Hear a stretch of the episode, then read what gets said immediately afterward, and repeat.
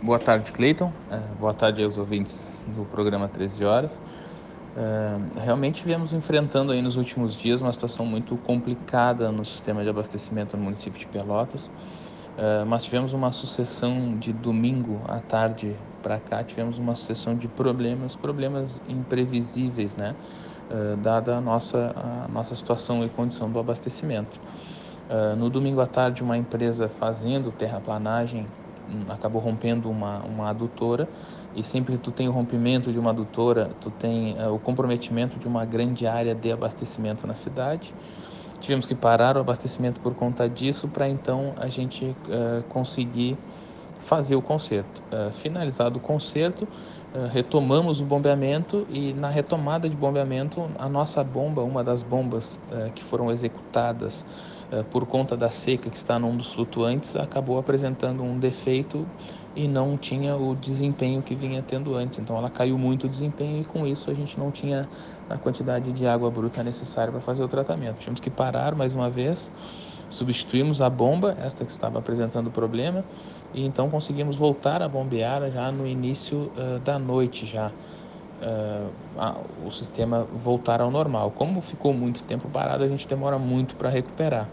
Na segunda pela manhã, a gente teve uma falta de energia elétrica na barragem Santa Bárbara e no retorno houve um pico uh, de energia e duas válvulas de controle de entrada de água da estação de tratamento, lá no tratamento mesmo, uh, tiveram que ser substituídas porque uh, apresentaram defeitos também e aí mais uma vez a gente teve que parar o abastecimento. E, e, eu repito sempre que essas paradas a demora é muito grande para conseguir recuperar. Uh, passamos a noite inteira bombeando e ontem fomos surpreendidos com um vazamento uh, na adutora que leva água para o bairro Fragata uh, e já ainda dentro da área da estação de tratamento do, do São Gonçalo. seguimos então bombeando o, o sistema para a região das Três Vendas, né?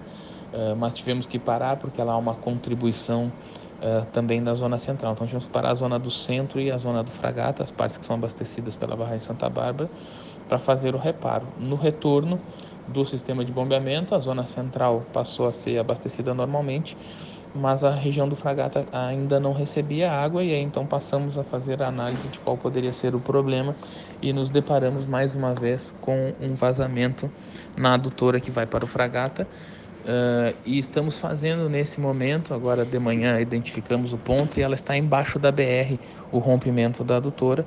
E estamos trabalhando, estamos com duas equipes dedicadas somente para isso, para conseguir dar uh, a maior velocidade possível ao reparo. Mas são reparos difíceis, né? São, uh, é uma, uma adutora que está executada desde a década de 60 está embaixo da BR e por isso ela é muito profunda. Então, em que pese a gente tem a maior vontade do mundo em resolver o problema na maior velocidade e vocês tenham certeza que a nossa vontade é de abastecer a cidade e prestar o melhor serviço possível, uh, a gente precisa tomar algumas questões de segurança por conta da profundidade da escavação. E por isso o, o serviço ele não é um serviço tão simples, porque ele é uh, super profundo e também com muita quantidade de água.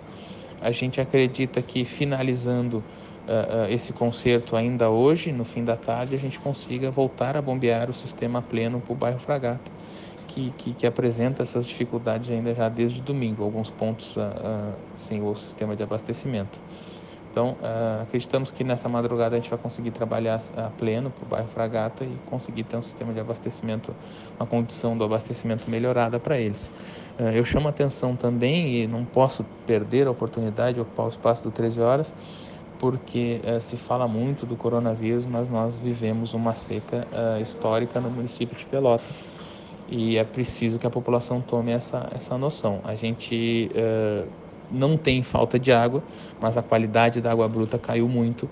E isso já nos obrigou a incluir mais produtos químicos no sistema de tratamento, substituir outros para conseguir dar vazão, conseguir conseguir tratar a água na velocidade em que está o consumo. E aí vem um segundo ponto que eu preciso chamar a atenção da população, porque nós estamos experimentando consumos extremamente exagerados. Nós experimentamos no domingo um consumo 30, uh, pelo menos 30% superior ao consumo normal de um dia de verão. Então, a, a população, após uh, esse período de quarentena, a restrição da circulação das pessoas, a gente está vendo que o consumo de água está totalmente exagerado. Uh, uns dias de calor, obviamente, mas a, a, a, população precisa ter noção de que a seca é muito grande. Uh, nós temos a maior seca da história do município de Pelotas e isso traz consequências em que pese toda a crise e a calamidade por conta de saúde da, do coronavírus, a gente vive ainda esse momento de seca e é imprescindível o apoio da população. Tá bem? Um abraço, Cleiton, um abraço aos amigos aí, ouvintes do 13 Horas.